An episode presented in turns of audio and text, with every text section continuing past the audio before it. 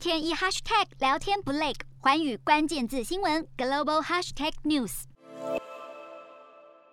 菅义伟的在任天数为三百八十四天，是战后历代三十四位首相当中任期第十二短的首相，比起前任安倍晋三的三千一百八十八天，硬是少了两千零八十四天。任期虽短，但面临的挑战却不少。其实，菅义伟政权刚成立时，内阁支持率高达百分之七十四，创下日本史上第三高，有一个好的开始。直到二零二零年十一月，都还保持将近百分之六十的高支持率。而在上任后，菅义伟立刻面临严峻挑战，也就是新冠疫情爆发。尽管菅义伟强调上任以来致力于防疫措施，在自己的主政下，民众接种疫苗有很大进展，目前超过五成人口完成两剂疫苗接种。但看在日本人民眼中，疫苗接种计划起步太晚，效率低落。防疫政策反反复复，引发民众困惑，陷入防疫疲劳。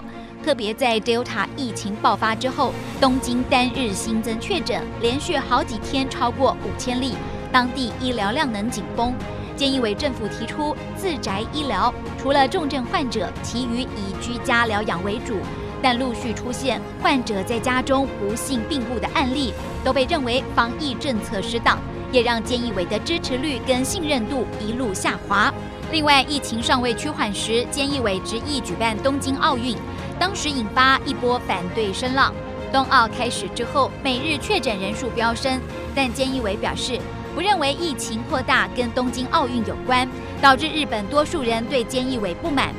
冬奥落幕后，虽然许多人因为奥运期间日本选手拿下二十七金、十四银、十七铜，共五十八面奖牌，创下历年来最佳纪录，受到运动精神鼓舞，认为举办奥运很值得，让执政党期待支持度会回升。没想到民调结果并非如此，可能是疫情严峻的现实摆在眼前，全国累计确诊人数突破百万大关。而且，日本为冬奥跟帕运投入的庞大资金，也都成为日本政府跟筹委会的沉重财务负担，让菅义伟八月份的支持度下跌到只剩百分之二十八，不支持度更是冲破半数，来到百分之五十三，